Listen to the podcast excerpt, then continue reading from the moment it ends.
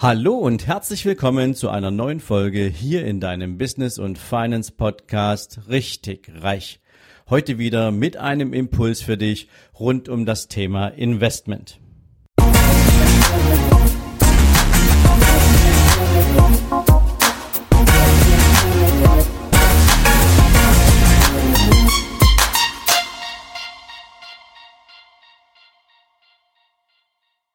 Guten Morgen und herzlich willkommen zu einer neuen Investmentfolge. Und heute möchte ich mir für euch ein ganz besonderes Thema, ein spezielles Thema vornehmen, zu dem es sehr kontroverse Meinungen gibt und auch ich habe dazu natürlich eine feste Meinung und ich möchte dieses Thema heute aufgreifen aus zwei verschiedenen Gründen. Es geht um das Thema ETF und der Grund Nummer eins ist, dass sich natürlich gerade, und es wird mir immer wieder von euch gespiegelt, der ein oder andere tatsächlich mit dem Aufbau eines eigenen Portfolios beschäftigt, mit dem Vermögensaufbau über Sparpläne beschäftigt und natürlich aus Kostengründen solche Produktinnovationen wie ETFs in der Entscheidung für eine mögliche Anlage eine Rolle spielen, weil natürlich da auch viel drüber gesprochen und geschrieben wird. Punkt Nummer eins. Punkt Nummer zwei.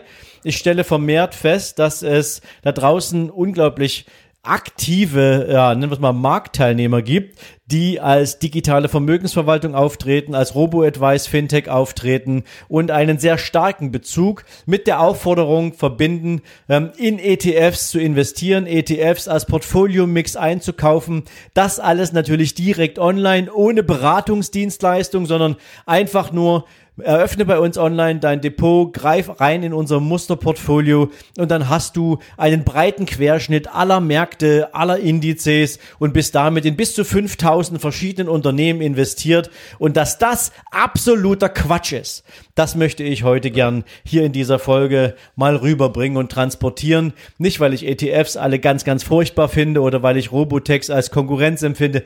Nein, weil sie mit der Naivität der Menschen und mit deren Bequemlichkeit spielen und dabei die gesamte Haftung eines Beratungsunternehmens vor der Tür lassen, nämlich beim Kunden.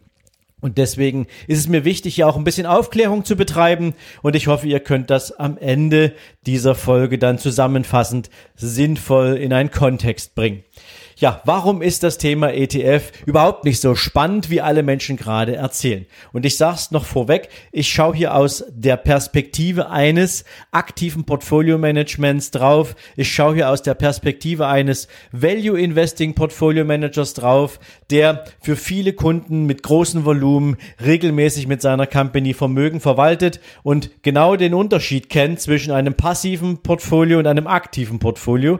Das ist der Punkt Nummer eins. Und ganz wichtig für euch natürlich, das hier ist keine Investmentberatung.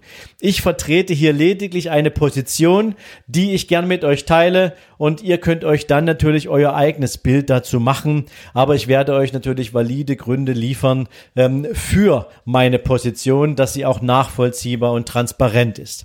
Also, was ist eigentlich ein ETF? Ein ETF ist am Ende nichts anderes als die Nachbildung eines Index. Ob das jetzt ein Nikkei-Index ist, ein Dow Jones, ein S&P S&P 500, ein DAX, MSCI World, Nasdaq, wie auch immer so die nennen, äh, du sie nennen willst. Jeder Index kann praktisch ähm, nachgebildet werden über ein sogenanntes ETF. Das Konzept dabei ist relativ einfach. Du partizipierst an der Wertentwicklung des ETF beziehungsweise des Index, der ja die Grundlage dafür bildet. Und wenn der Index steigt, dann steigt der Wert des ETFs. Fällt der Index, fällt der Wert des ETFs. Logisch, weil man natürlich direkt gekoppelt ist. Ähm, damit hast du natürlich aber auch eins, du kaufst dir beispielsweise mit einem ETF all die ganzen Low-Performer, die schlecht performten Unternehmen ein und nicht nur ausschließlich die mittleren mit Potenzial und die richtig guten. Woran merkt man das besonders? Ja, in Zeiten, als die Märkte gefallen sind, haben natürlich ETFs genauso eine Wertvoll, einen Wertverlust produziert wie der Index selbst. Und in dem Index waren aber beispielsweise Unternehmen drin, die besonders von der aktuellen Krise gebeutelt sind, wie beispielsweise Luftfahrtunternehmen. Aber Unternehmen der, nennen wir es mal, der Energieversorgungsbranche, Unternehmen der Nahrungsgütermittelindustrie, ähm, die haben nicht so auf die Nase bekommen wie beispielsweise Fluggesellschaften. Diesen Unterschied kennt ein ETF nicht. Du nimmst sozusagen die Reise des gesamten gesamten Index mit, weil eben der gesamte Index das sogenannte Underlying, der Basisbezug für den ETF ist. Das ist wichtig, weil natürlich für einen, nennen wir es mal, finanziell nicht ganz so gebildeten Anleger in Zeiten eines steigenden Marktes die Höhe der Performance praktisch egal ist. Hauptsache es geht nach oben, Hauptsache das Vorzeichen beim Investment ist grün und ähm, es muss relativ wenig Aufwand betrieben werden, sich mit solchen Dingen auseinanderzusetzen wie einer fundamentalen Analyse der investierten Unternehmen beziehungsweise der Auswahl von Unternehmen, in die man gegebenenfalls gegebenenfalls investieren könnte.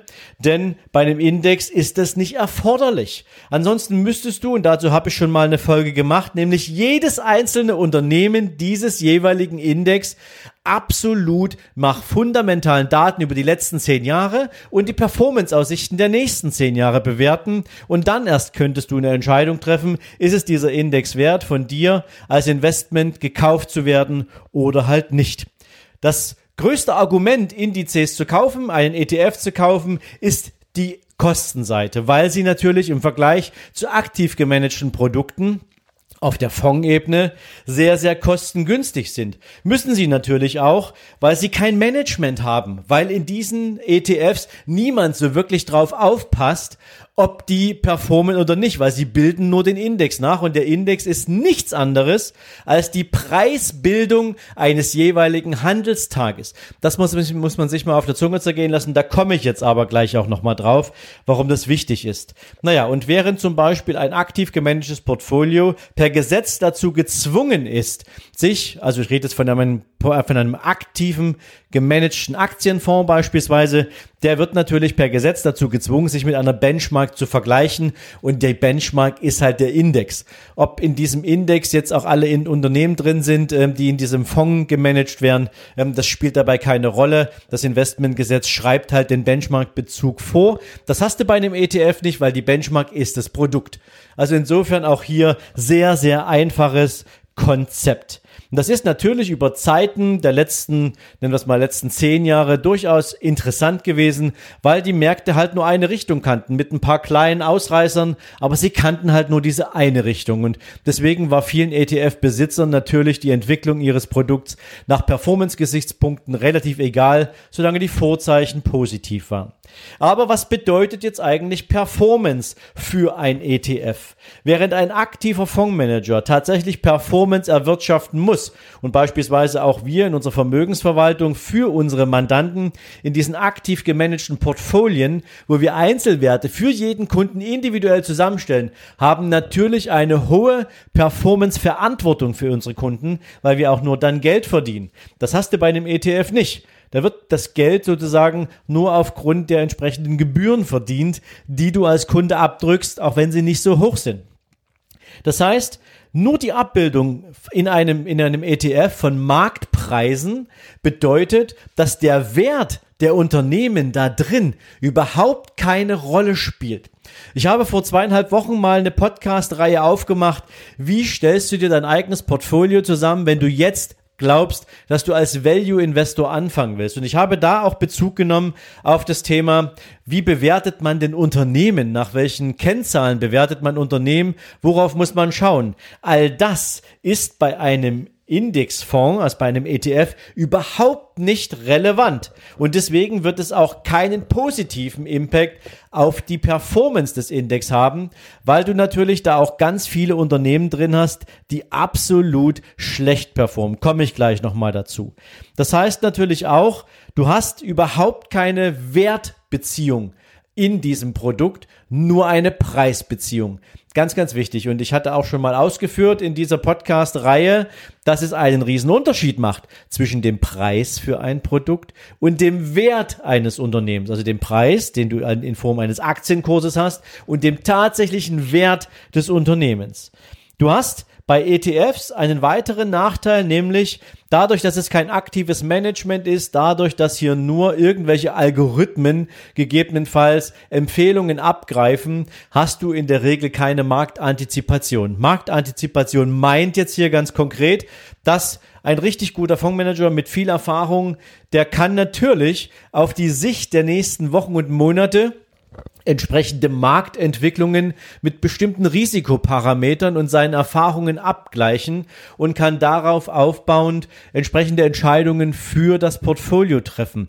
Beispielsweise eine erhöhte Cash-Position einzunehmen, weil eine Marktkorrektur ansteht, um dann bei einer Marktkorrektur entsprechend in Cash oder mit dem Cash in Nachkäufe zu investieren.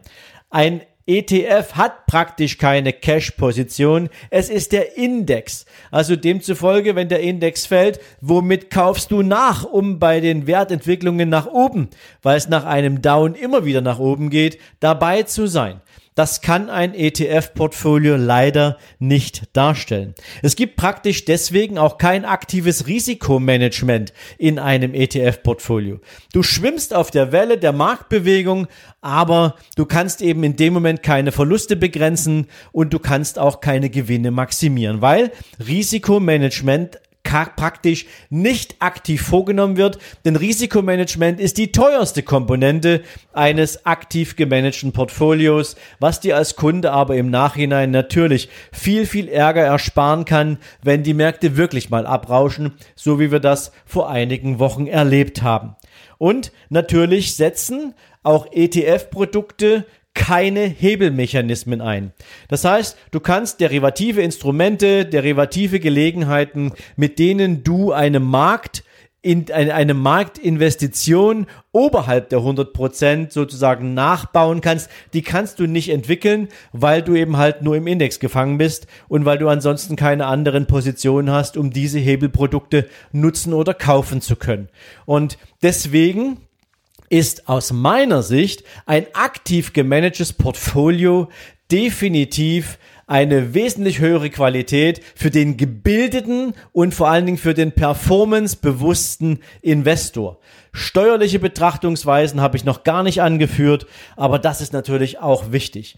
Und ich hatte vorhin gerade mal ange, angemerkt, dass natürlich ganz viele Unternehmen ähm, in einem Index auch enthalten sind, die vielleicht nicht unbedingt besonders performen. Und ich habe dir heute mal aus den vier größten Indizes mal ein paar Titel rausgesucht, die du, wenn du in ein ETF-Portfolio investiert hast, definitiv in ihrer Negativ-Performance der letzten zwölf Monate mitgenommen hast. Also nicht jetzt nur der Krisenbezug, sondern wie viel haben diese Unternehmen zu einem schlechten Performance-Ergebnis des Index beigetragen.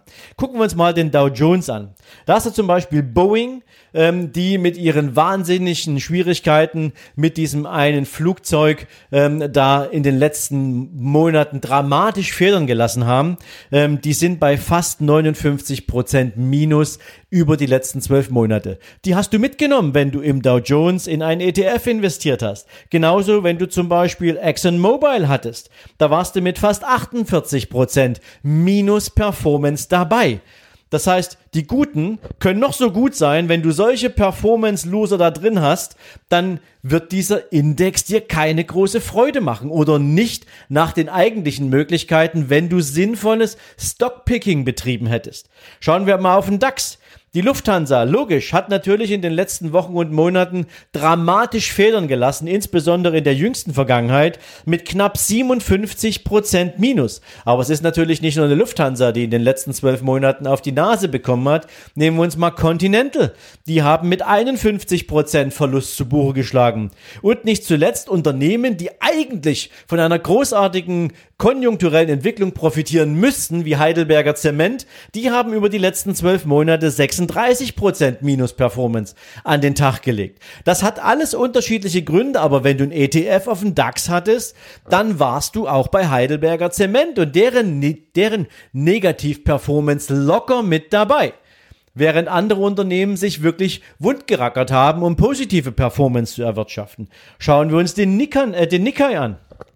Da sieht's noch dramatischer aus. Da hast du beispielsweise eine Konica. Ja, eine Konica ist jetzt wirklich kein Unternehmen, wo du sagen musst, die jetzt von dieser großen Krise besonders betroffen wären. Die haben in den letzten zwölf Monaten mal eben knapp 63 Prozent verloren. Du hast bei Kobe Steel knapp 61 Prozent verloren und Nissan als Autobauer roundabout 58 Prozent. Das sind Performance-Zahlen, die kannst, die würdest du dir als Investor in einem aktiv gemanagten Portfolio, die, die könntest du einem Kunden überhaupt nicht erklären, warum du in diese Unternehmen investiert hast, wenn man auch schon über die Jahre vorher hätte sehen können, dass da Fehlentwicklungen stattfinden, aber in einem Index bist du halt mit dabei. Schauen wir uns noch die Nasdaq an. Da bist du zum Beispiel, klar, wieder eine Fluggesellschaft American Airlines mit minus 63 Prozent, aber beispielsweise auch Expedia bist du mit 50 Prozent Verlust drin und nicht zuletzt die Fox Corporation, eines der größten Medienunternehmen der USA, immerhin mit knapp 31 Prozent Verlust. Und das, obwohl sie dem Präsidenten sehr, sehr nahe sind. Das heißt also, nur mal, wenn du dir diese vier Indizes und all die ganzen Aktien anschaust, die ich dir nur jetzt aufgezählt habe, sind das Wertverlustbringer für einen Index. Und wenn du ein ETF hast, und ich kann dir sagen, die Top- und Flop-Prozentzahl äh, ist so ungefähr bei 50 Prozent in jedem Index, dann hast du definitiv hier eben keine Hausaufgaben gemacht, wenn du nur faul und nennen wir es mal finanziell uninspiriert, auf den Index gehst und dir einen ETF einkaufst. Und deswegen möchte ich dir hier sagen, wer ein ETF kauft, darf sich nicht Investor nennen. Der ist kein Investor. Er ist ein Spekulant. Und deswegen ein echter Investor wird niemals ausschließlich auf ein ETF-Portfolio setzen, weil hier keine Performance-Diversifikation vorgenommen wird. Und ich rede bewusst von Performance, nicht von Markt- und, und, und, und, und Regionaldiversifikation. All die ganzen ETF-Jünger, all die ganzen ETF-Anbieter bis hin zu diesen digitalen Vermögensverwaltern erzählt dir jeder, dass du damit den breitesten Zugang zu einem Riesenmarkt hast. Ich gebe dir jetzt gern ein, ein Zitat von Warren Buffett, der hat mal gesagt, Diversifikation ist etwas für die, die nicht wissen, was sie tun. Und das sagt der weltgrößte Investor in Value Investing, in Einzelwerte der genau weiß, was er tut, der genau weiß, wie viele Hausaufgaben muss ich machen, bevor ich mir eine einzelne Aktie kaufe. Aber das sollte nicht heute der Bestand sein oder das Thema sein, über das ich sprechen möchte. Also ganz, ganz wichtig, bevor du vielleicht hineinfällst oder reinfällst auf diese gesamte tolle Argumentation zum Thema ETF, spare Kosten, du hast nur die Index Performance sozusagen in der Verantwortung, mach dir bitte darüber keine Gedanken. Wenn alles wieder hochgeht, geht's wieder hoch. Ja, das ist alles ganz nett. Wenn es dann wieder hochgeht, geht, aber mit welcher Dynamik bist du dabei, mit welcher Geschwindigkeit bist du dabei. Und ich kann dir eins sagen, Indizes brauchen immer lange, länger als gut ausgewählte Einzeltitel. Und auch das spricht wiederum nicht unbedingt für ein Investment in ETFs. Also ich möchte dir damit einfach nur Transparenz geben für den, für, die, für deine Entscheidungsbewertung ETF oder eben halt nicht oder vielleicht ein aktiv gemanagtes Portfolio, wie auch immer. Ähm, und wenn du vielleicht glaubst, okay, ich habe noch nicht genug Wissen, ich habe noch nicht genug gelernt, um fundamental sinnvolle finanzielle Entscheidungen treffen zu können. Und wenn du lernen willst, wie das funktioniert, dann findest du in den Shownotes den Link sven-lorenz.com slash Seminare-2020. Es wird ein Seminar geben, wo wir jedem, der es will, das gesamte Wissen vermitteln, was er braucht, um fundamental sinnvolle, qualifizierte finanzielle Entscheidung treffen zu können, egal ob du nachher die Reise selber antreten willst, ob du selbst das Taxi fährst oder ob du dich ganz entspannt mit einer Vermögensverwaltung oder einem aktiven Manager hinten in die Limousine reinsetzt und dich fahren lässt. Das ist natürlich dann immer auch eine, eine, eine Entscheidungssache, je nachdem, für wie komplex auch du diese ganze Situation bewertest und vor allen Dingen, ob du die Zeit und die Nerven hast, dich damit auseinanderzusetzen. Aber wenn du glaubst, dass du noch Wissen brauchst, dann handle jetzt dann geh auf sven-lorenz.com slash Seminare-2020, registriere dich dort kostenfrei und dann kommt mein Team in den nächsten Wochen auf dich zu mit den entsprechenden Informationen, Daten, die du wissen musst für das Seminar, wann wird es stattfinden, was ist deine Investition etc. pp aber das wird dir definitiv dabei helfen, für die Zukunft klug aufgestellt mit sinnvollen Entscheidungen zu sein. Und in diesem Sinne wünsche ich dir jetzt einen großartigen Tag und bevor ich es vergesse, Natürlich noch für die, die sagen, ich möchte lieber jetzt was tun. Ich möchte nicht warten, bis eine Investition für mich greifbar wird, weil ich das Wissen habe. Der kann mir natürlich auch an investment at sven-lorenz.com eine E-Mail schicken und mein Team meldet sich bei euch und lässt euch gern mit einem unserer Portfolio Manager ins Gespräch gehen, damit ihr vielleicht jetzt schon eine bessere Idee entwickeln könnt, wie ihr die Chancen der aktuellen Märkte für euch sinnvoll und zielgerichtet nutzen könnt. Ich verabschiede mich nochmal, wünsche dir einen großartigen Tag, wir hören uns morgen wieder und in diesem Sinne bis dahin, ciao, ciao.